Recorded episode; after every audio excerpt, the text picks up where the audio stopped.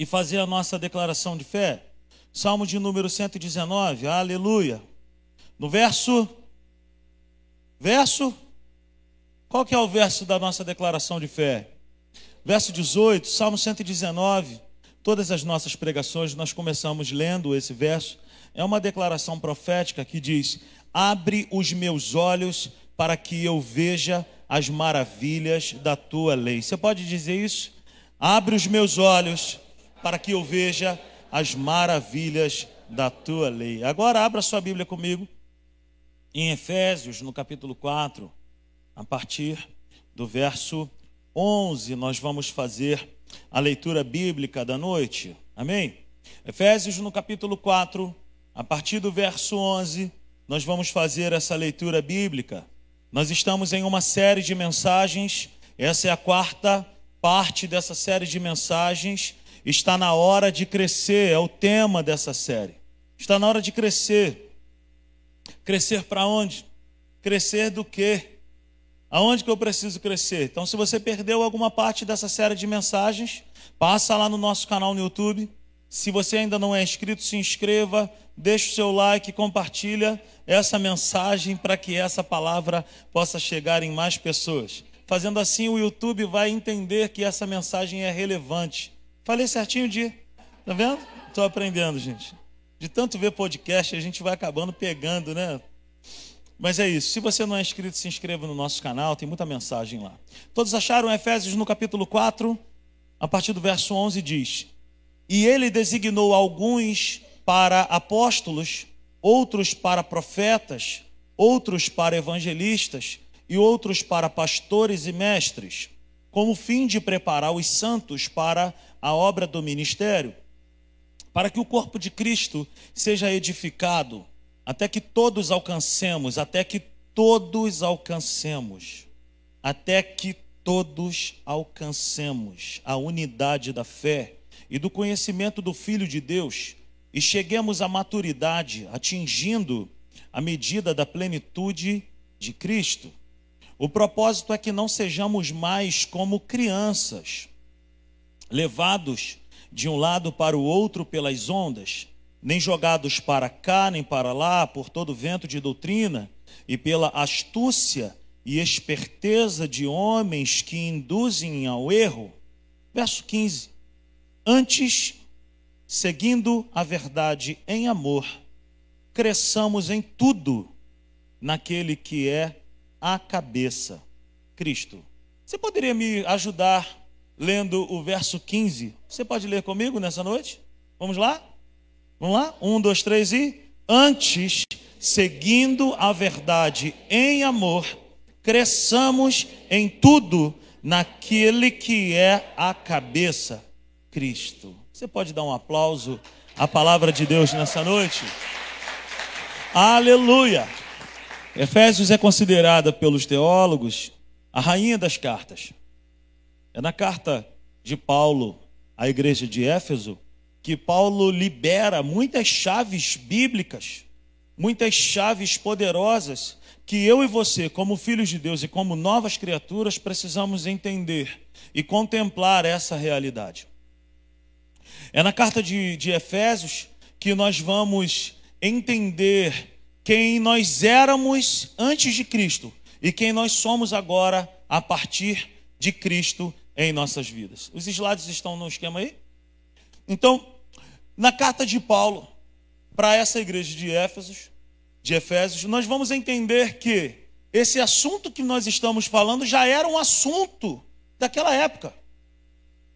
O crescimento espiritual, crescer espiritualmente, já era um assunto que Paulo se preocupava. Efésios é uma igreja, para alguns teólogos, uma igreja quase que perfeita, uma igreja boa para ser pastor. Mas veja bem, ele não está falando para quem não é cristão, ele está falando para quem já é cristão. Ó, oh, é necessário deixar de ser como crianças, é necessário é, crescer, é necessário deixar de viver como uma criança que é levada de um lado para o outro que é inconstante. Lembra que semana passada nós falamos sobre uma característica na vida de quem é infantil, na vida de quem é imaturo na fé? É a inconstância. Uma hora quer Cristo, outra hora não quer. Eu queria que você começasse a anotar aí esses slides. Ó, Jesus não vai voltar para buscar uma debutante. Viu? Jesus não vai voltar para buscar uma debutante, uma adolescente. Jesus voltará para buscar uma noiva madura, convicta e preparada. Não significa que quem é adolescente vai ficar, tá, gente? Pelo amor de Deus, não é disso que eu estou falando. A Bíblia compara a igreja com uma noiva. E a Bíblia compara Jesus como um noivo, como alguém que foi capaz de dar a sua própria vida por amor a essa noiva. Não existe, não que o evangelho seja uma religião, mas não existe uma religião na terra que tenha uma promessa como eu e você possuímos. Uma promessa de que o nosso maior líder um dia voltará para nos buscar. A noiva, Jesus voltará para buscar a sua a sua noiva. Agora, que tipo de noiva é essa que ele vai vir buscar? Quem é essa noiva que Jesus vai buscar? As meninas que fizeram 15 anos e hoje já são um pouco mais experientes, eu vou fazer aqui menção da minha irmã, Rosana. Ela está aí? Cadê minha irmã? Aleluia, glória a Deus. Já fechou até os olhos. A minha irmã, minha irmã tinha 15 anos, ela teve festa de 15 anos. Eu me lembro que, que a minha irmã, na sua juventude, junto com alguma, eu queria que todas elas estivessem aqui. Porque eu já fui jurado de desfile da minha irmã. Por exemplo, minha irmã e suas amigas, elas faziam desfiles. Elas tinham 15 anos e elas faziam desfiles. Elas botavam várias roupas e eu tinha que ficar dando as notas. Eu sempre dava 10 para minha irmã. Eu te amo. Ela era uma debutante, ela era uma adolescente de 15 anos. A minha irmã hoje ela é da área da educação. Muitas pessoas aqui no bairro conhecem a minha irmã. Mas você sabia que a minha irmã já quis ser na vida? Nada contra a profissão, tá? Mas a minha irmã já quis ser caixa de supermercado. Virou educadora. Eu já quis ser pagodeiro. Virei pastor.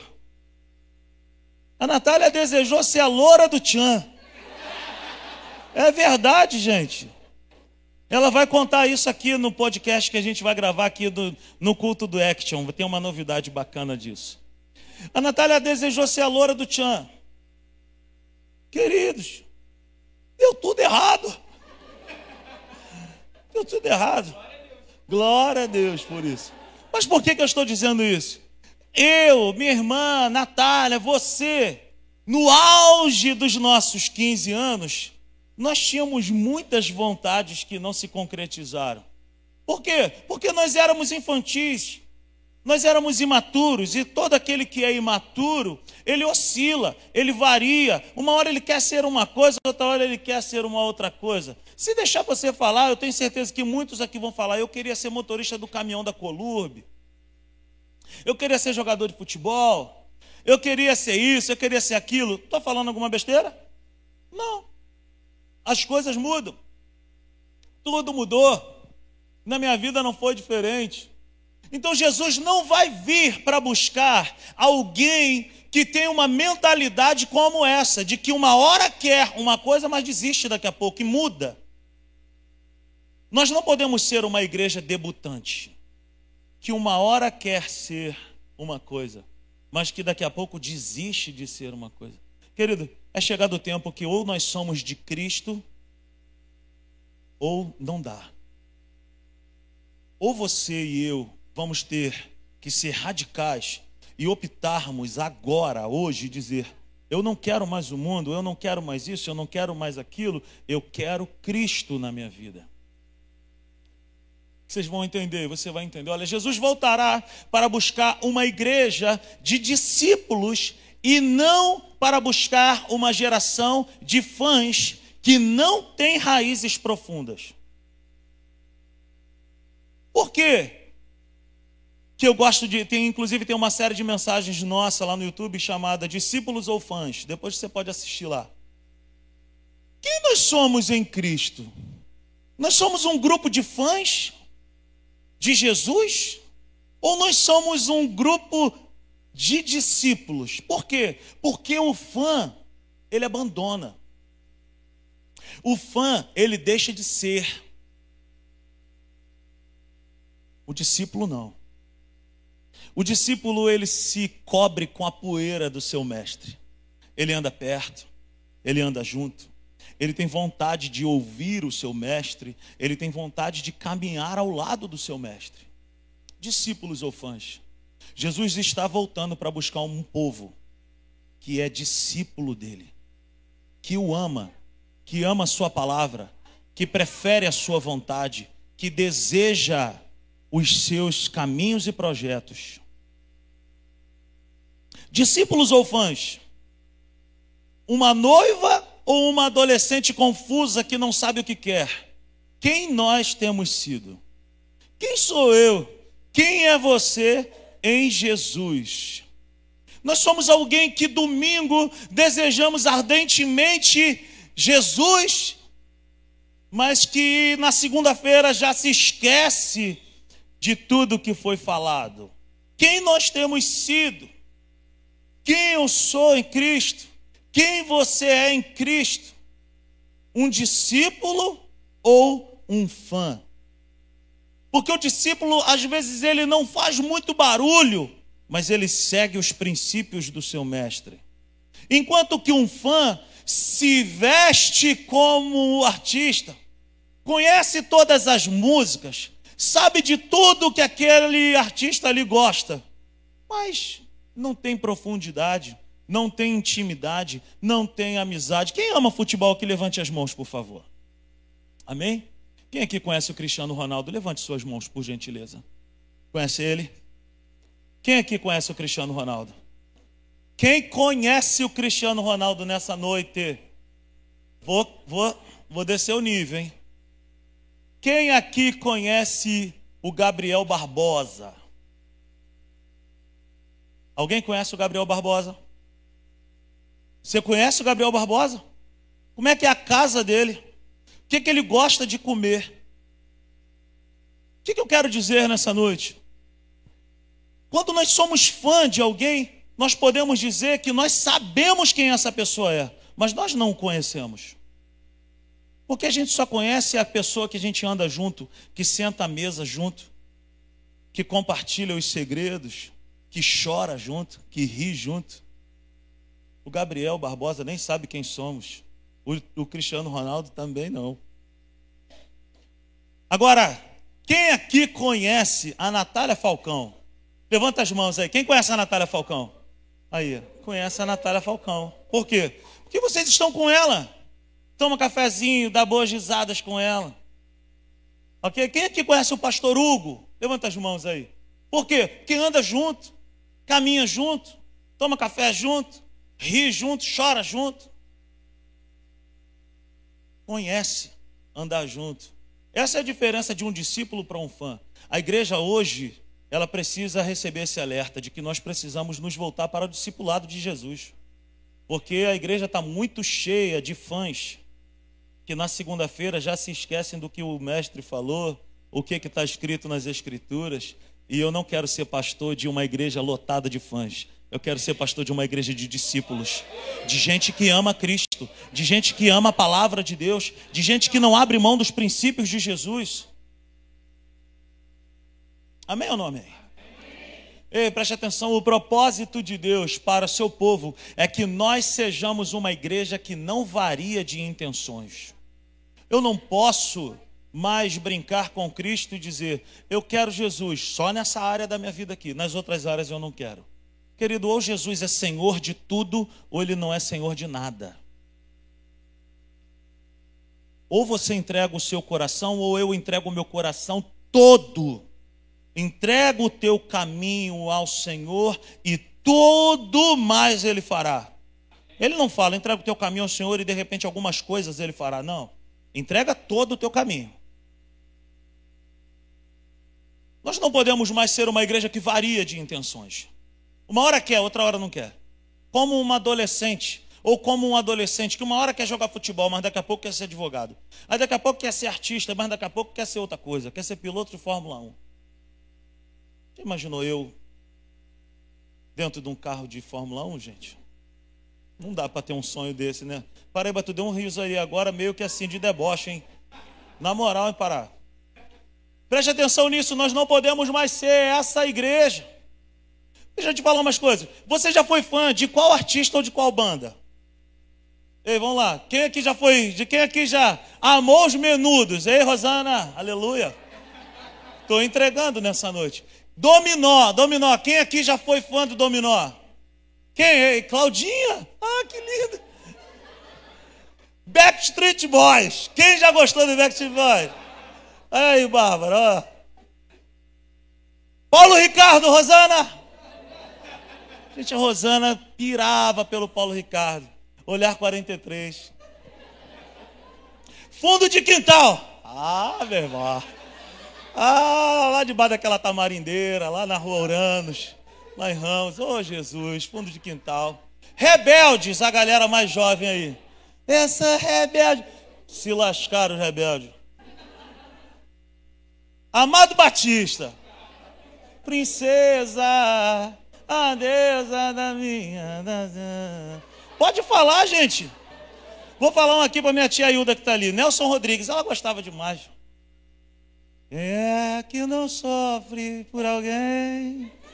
Quem é? Queridos, nós já fomos fãs de muita gente. Nós já fomos fãs de muita. Eu esqueci, já não dá para colocar ali. Mas eu sei que se deixar você falar, você já foi fã de muita gente. Mas você não conhecia nenhum deles. Você nunca andou junto com eles. Nunca chegou nem perto, de repente. Querido, eu ia para show do fundo de quintal, a minha vontade era que o Bira, presidente, olhasse para mim e falasse: vem tocar aqui comigo, meu garoto. Essa era a minha vontade. Nunca tive contato com esses caras. Você nunca teve contato com Backstreet Boy, com o Merdudo, com o Dominó, com, com o Amado Batista, com Paulo Ricardo. Nós sabemos quem são essas pessoas, mas nós não andamos com essas pessoas. Nós não tínhamos nenhum tipo de amizade com essas pessoas. Existem muitas pessoas que sabem quem Jesus é, mas nunca se transformaram em um discípulo de Jesus. Porque o fã, ele vai embora rápido. O discípulo, ele tem prazer de estar junto. Como a Natália acabou de dizer aqui, ó, a moda passa. O discipulado é eterno. Você já reparou que nós éramos fãs sem possuir contato pessoal e relação íntima nenhuma? Nós admirávamos sem ser contemplados. Nós admirávamos essas pessoas, nós admiramos pessoas jogando futebol, mas nós não somos contemplados por essa pessoa. Com Jesus é diferente. Com Jesus, nós não podemos ter Jesus apenas para uma admiração. Nós precisamos ter Jesus para ser alvo da nossa adoração. E quando nós adoramos, nós somos contemplados. Porque quando tu for orar, tranca a porta do teu quarto e o teu pai que te vê. Ei, preste atenção, oração não é só para ser ouvido, oração é para ser visto por Deus. O teu pai te vê. Jesus deseja ter discípulos. Sabe por quê? Discípulos andam juntos. Quanto tempo nós, como igreja, temos destinado para andar com Cristo? Para saber quais são os planos dele, para saber qual é a vontade dele, para saber o que que ele ama, para saber o que que ele quer. Por quê? Porque a palavra discípulo tem a ver com isso tem a ver com você se interessar por aquilo que o seu mestre gosta. E aí muda muitas coisas na nossa vida. O que que Jesus tem prazer? Em o que que Jesus tem prazer? O que que Jesus espera de mim e de você? Quais são as coisas que Jesus gosta, mas que eu não gosto? Quais são as práticas que Jesus ama, mas que eu não amo? Quais são os pensamentos que Jesus não tolera, não suporta, mas que eu aprecio? O caminho disso não é o caminho do discipulado. Aí a gente está se transformando em fãs. Olha, outra coisa: discípulos são compatíveis com os ideais do seu mestre. Sem compatibilidade não se anda junto. Não dá para andar com Cristo se não houver dentro de nós compatibilidade com aquilo que ele gosta, com aquilo que ele pensa. Mas eu não gosto. A Bíblia não é um livro de autoajuda para se adaptar àquilo que eu gosto. A Bíblia é a palavra de Deus. A Bíblia é a direção de Deus para que eu e você possamos nos adaptar a essa nova realidade de vida. Andar com Cristo, querido, não é andar na frente, Jesus atrás, eu viver ordenando aquilo que eu gosto, aquilo que eu quero, aquilo que eu penso, e Ele vir atrás de mim consertando as besteiras que eu fui fazendo. É o contrário. No capítulo 10 do Evangelho de João, vai dizer que o caminho do pastor e o caminho da ovelha é o contrário. É Jesus vai na frente, as ovelhas vão atrás não pode andar longe, porque as ovelhas precisam reconhecer a voz do seu pastor. O pastor conhece as suas ovelhas e chama cada uma pelo nome. E as ovelhas precisam andar perto do pastor, porque quanto mais perto, mais segurança. Quanto mais perto, mais progresso. Quanto mais perto, mais provisão. Quanto mais perto, mais intimidade. Aí o que, que acontece? A ovelha, ela anda perto do pastor, porque se o pastor fizer assim, ela sabe, opa, tem um buraco ali. Ele está me livrando do mal. Andar com Jesus é andar nesse discipulado. E aí, Senhor? O que, que o Senhor está pensando aí? Qual que é a próxima estação? Discípulos reproduzem o que aprendem com o mestre tudo que o mestre mandar, faremos todos. Quem já brincou disso?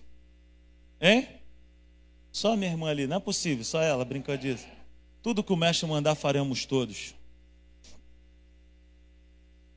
Ei, Jesus, enquanto andou nessa terra, a Bíblia diz em Atos 10, 38. Jesus andou nessa terra fazendo bem a todos, curando os oprimidos do diabo, curando os enfermos, libertando os cativos, em João, Jesus ele fala assim, ó, vocês vão fazer as mesmas obras que eu faço. E farão obras maiores do que as minhas. O que é o discipulado, gente? É uma vida de reprodução, aquilo que Jesus iniciou. O que, é que Jesus fez? Jesus curou os enfermos. Jesus pregou a boa nova. Jesus falou do amor. Jesus curou os oprimidos do diabo. Jesus libertou. O que, que eu e você estamos aqui nessa terra para fazer? Para reproduzir aquilo que ele fez. Agora, só reproduz aquilo que o mestre começou a fazer aquele que tem prazer de estar perto dele. Aquele que é maduro, aquele que é convicto, aquele que não se envergonha do mestre, aquele que não se envergonha de ser chamado de Bíblia, de ser chamado de crente, de ser chamado de, de cristão, aquele que não se envergonha das sagradas escrituras. Quem é que Deus vai usar nessa terra? É aquele que não tem variação. Uma hora quer ser crente, outra hora não sei. Meu irmão, em nome de Jesus, sai do muro. Sai de cima do muro. Decida hoje. Eu sou de Jesus. Eu quero Jesus na minha história. Eu quero diante dele, naquele grande dia, apresentar as minhas mãos cheias de frutos. Aleluia! Discípulos reproduzem o que aprendem com o Mestre. As pessoas, ao olharem para nós, o que, que elas veem em nós? Ei, deixa eu te falar uma coisa. Com muito equilíbrio eu te falo isso. Não queira ser reconhecido como um discípulo, como um discípulo de Jesus apenas, apenas pelas suas vestes. tem que andar bonito sim, tem que andar arrumado sim, tem que andar com a roupa decente sim. Ei, mas o que o céu mais espera, o que as pessoas mais esperam de mim de você, não é saber se você tem tatuagem, piercing, brinco ou isso ou aquilo, mas é saber se de fato se nós nascemos de novo, se nós somos uma nova criatura em Jesus se o que sai da nossa boca é palavra de vida ou palavra de morte para as pessoas, se as nossas decisões são decisões pautadas naquilo que está escrito na Sagrada Escritura. O que as pessoas olham para mim e para você, querido, não é saber se eu falo como crente, as pessoas querem saber se eu sou crente de verdade. Porque falar como crente é muito fácil. Aleluia pelo beneplácito da tua grandeza, Jesus. Aleluia. Ô oh, varão. Oh. Querido, em nome de Jesus, eu tenho certeza que se Jesus estivesse aqui nessa terra, ele ia conversar comigo e contigo do jeito que a gente conversa assim. Ó. Ele não faria voz de trovão. Agora, ele era uma pessoa maravilhosa ao ponto de chegar para as pessoas no seu local de trabalho e falar assim: vem me segue. A pessoa, eu vou mesmo. Quem seria capaz de seguir alguém, meu irmão? Largar emprego para trás? É porque o que ele carregava nele era maravilhoso demais. De, de, meu irmão, Jesus é o único que é capaz de fazer eu e você deixarmos algo para trás e não se arrepender. Você pode nessa noite deixar algo que é muito importante para você para trás. Você pode largar para trás e falar assim: eu não posso conviver com isso aqui. Eu tenho certeza que se Jesus está te pedindo isso hoje, você nunca se arrependerá. Porque um dia na presença dele, querido, vale mais do que mil a presença de Jesus é poderosa.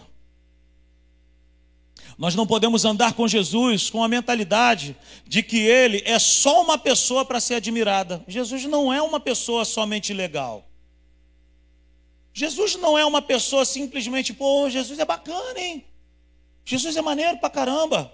Mas quando a palavra dele nos confronta, a gente o abandona. Evangelho de João, no capítulo 6, Alguns discípulos, Jesus tinha dado um discurso bem duro. Alguns discípulos chegaram para Jesus e falaram assim: Mestre, olha só. Alguns discípulos que estavam com a gente, por causa do teu discurso que é muito duro, foram embora. E Jesus olhou para eles e falou: Não se vá, não me abandone. Nanana. Jesus fez isso? Nunca. Jesus olhou para os seus discípulos e falou assim: E vocês? Vão também? Para onde vocês vão? Não, Senhor. Para onde nós iremos, se só tu tens as palavras de vida eterna? Tu está entendendo isso? Querido discípulo, ele não torce o nariz quando a palavra é dura. Ele fala: Eu sou discípulo, eu sou filho. Filho ama correção, filho deseja crescer. Aleluia. Jesus não é só um amiguinho para a gente sentar com ele e falar só das coisas. Não, ele é Senhor, ele é mestre, ele sabe de todas as coisas. Sua vontade é boa, perfeita e agradável.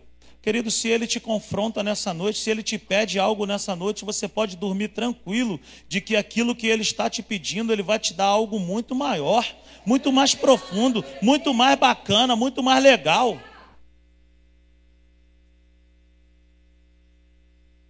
Jesus deve ser o nosso alvo, a nossa meta. Jesus deve ser o modelo a ser seguido e Senhor das nossas vidas. Jesus é um amiguinho de bar ou Jesus é o Senhor das nossas vidas? Jesus é aquele em quem eu busco conselho ou Jesus é aquele em que eu dou os meus conselhos para ele? Ou eu digo para ele, Senhor, eu sei que tu quer isso aqui, mas deixa eu te falar. Eu sou morador de Jardim América, estou acostumado com esse somebody love. Deixa eu te falar, eu tenho uma ideia melhor, Jesus. Querido, pelo amor de Deus. Como de tem um, um rapaz que grava uns vídeos no YouTube, ele fala, varão não sei o quê. É varão que dá conselho para Jesus. Já viu esse rapaz? É engraçado demais. Varão que dá conselho. Querido, quem que precisa de conselho sou eu, meu irmão. Sou eu que preciso me dobrar a Jesus. Tem gente que quer andar com Jesus, falando: Jesus, glória ao meu nome, louvado seja eu. Pelo amor de Jesus, meu amigo, e minha amiga também. Essa noite é uma noite para nós olharmos para dentro de nós e falar assim: quem eu sou na presença de Deus? Eu estou brincando muito com o mestre. Será que ele está mandando umas coisas aí que eu não estou fazendo? É, aquela risadinha marota. Até que todos, por isso que eu botei em destaque ali, até que todos alcancemos a unidade da fé e do conhecimento do Filho de Deus e cheguemos à maturidade, atingindo a medida da plenitude de Cristo, até que todos. Quem é que Deus deseja que cresça dentro da igreja? Todos. Quem é que Jesus deseja que alcance a maturidade? Todos. Quem é que Jesus deseja que chegue, sabe, a essa plenitude do conhecimento de Jesus? Todos. Todos. Não significa que todos serão pastores, que todos serão apóstolos, que todos serão profetas, que todos serão mestres, que todos serão evangelistas, mas significa que todos nós fomos chamados para ser discípulos maduros. Amadureça cresça, que nós possamos abrir o nosso coração para o Mestre e dizer: Senhor, eu quero mais de Ti. Eu não quero mais brincar de cristão, de evangelho, de igrejinha. Eu quero te conhecer na essência. Eu quero buscar a tua palavra, eu quero ter experiências reais contigo, eu quero dobrar o meu joelho quando, quando todos estiverem fazendo alguma coisa na minha casa, eu quero comunicar à minha família: Ó, oh, estou tirando um tempo de oração, não me atrapalha, não. Gente, é chegado esse tempo, é agora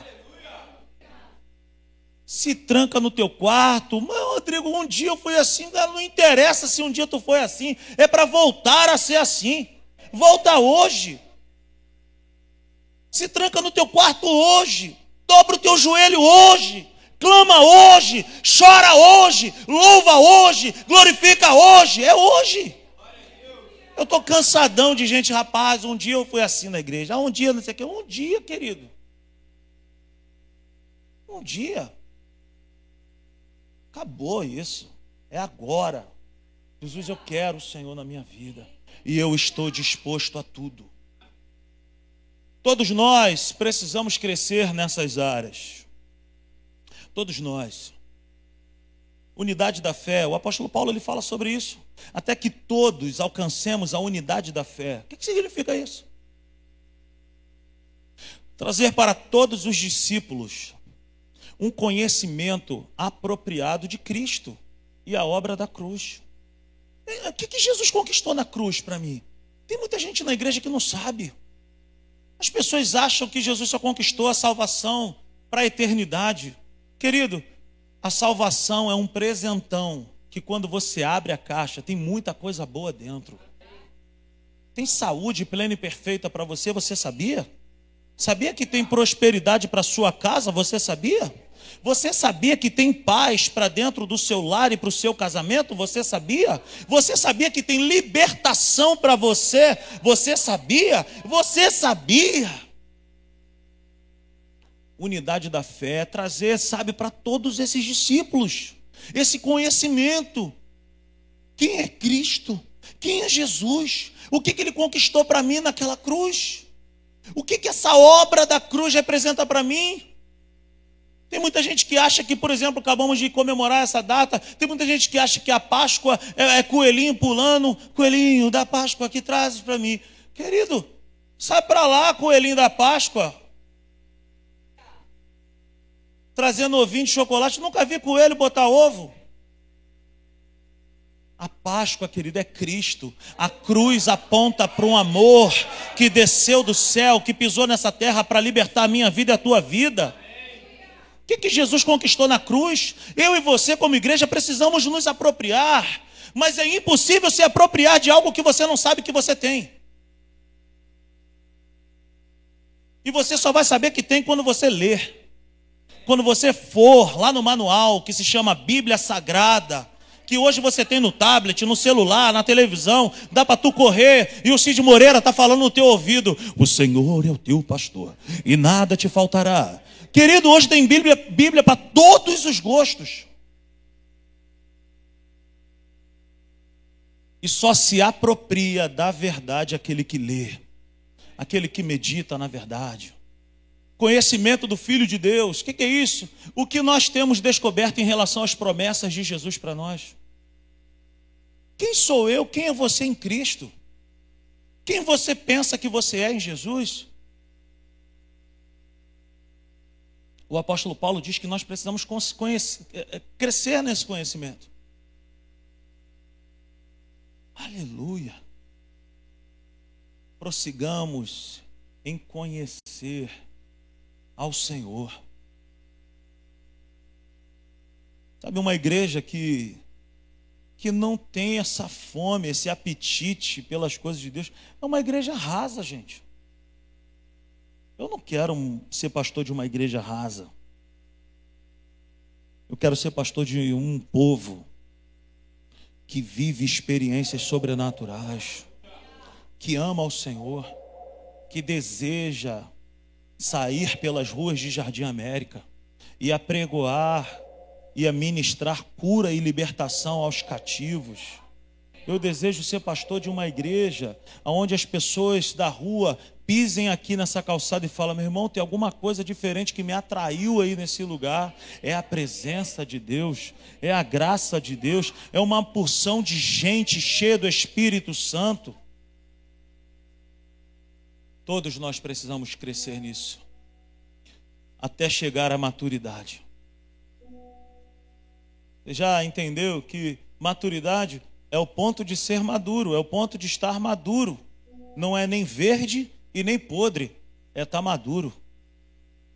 Porque fruta verde tem cica, fruta que passa do tempo também está podre, o sabor é horrível.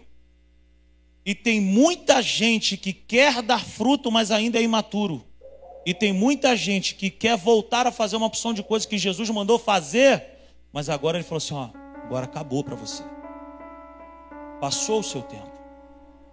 Então eu quero falar para um povo nessa noite maduro, um povo maduro. Pega a palavra de Deus que Deus está falando contigo nesse tempo. Não seja verde e não seja podre, mas se abra nessa noite para dizer: Jesus, eu quero estar pronto, eu quero estar maduro, eu quero ser uma bênção para a vida de alguém. Olha isso, chegar à maturidade é estar no ponto certo de frutificar. Servir ao Senhor é servir aos outros. É ser uma bênção e não uma decepção. Eu quero ser uma bênção para alguém. Alguém mais quer ser uma bênção aqui nessa noite? Eu quero ser uma bênção. Deus falou para Abraão: Abraão, se tu uma bênção. Eu quero ser uma bênção para as pessoas.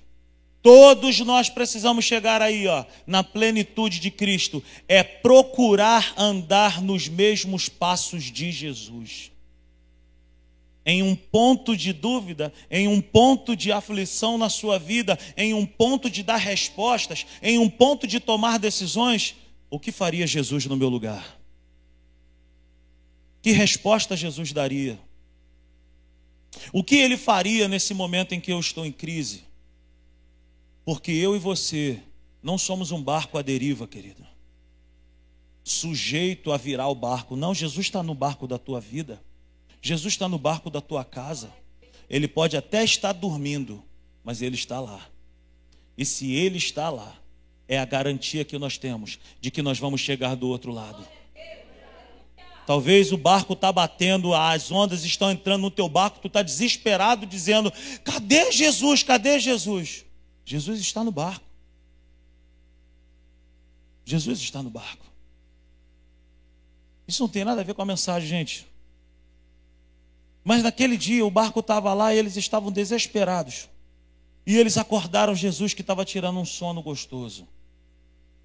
E Jesus foi, se colocou diante da tempestade. Jesus ele olhou para aquele vento, para aquelas ondas e ele falou: "Aquieta-te". E a Bíblia vai dizer que se fez bonança. E a Bíblia vai dizer que os discípulos olharam e falaram assim: "Quem é este?" E Jesus falou assim: "Homens de pequena fé". O que Jesus estava querendo dizer para esses homens no barco era o seguinte: vocês deveriam agir da mesma forma que eu estou agindo. O que Jesus está querendo dizer para mim e para você é o seguinte: naquele dia, diante daquela tempestade, o que tinha dentro de Jesus fez o mar se acalmar. De repente você está passando por uma tempestade terrível e não sabe o que fazer.